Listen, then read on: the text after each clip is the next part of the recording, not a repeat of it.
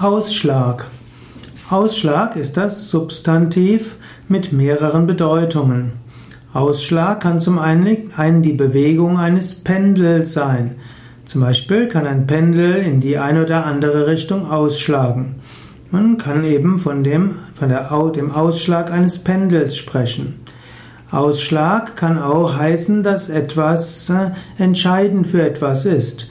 Zum Beispiel kann man sagen, dass äh, dieser Wunsch von jemandem den Ausschlag dafür gegeben hat, dass man die, den Yogakurs fortsetzt. dass ein Feedback den Ausschlag dafür gibt, dass man eine neue Yogastunde anbieten will. Ausschlag bedeutet aber auch eine Erkrankung, die Flecken und Entzündungen auf der Haut entstehen lässt. So kann man einen Ausschlag an den Händen haben oder einen Ausschlag im Gesicht haben.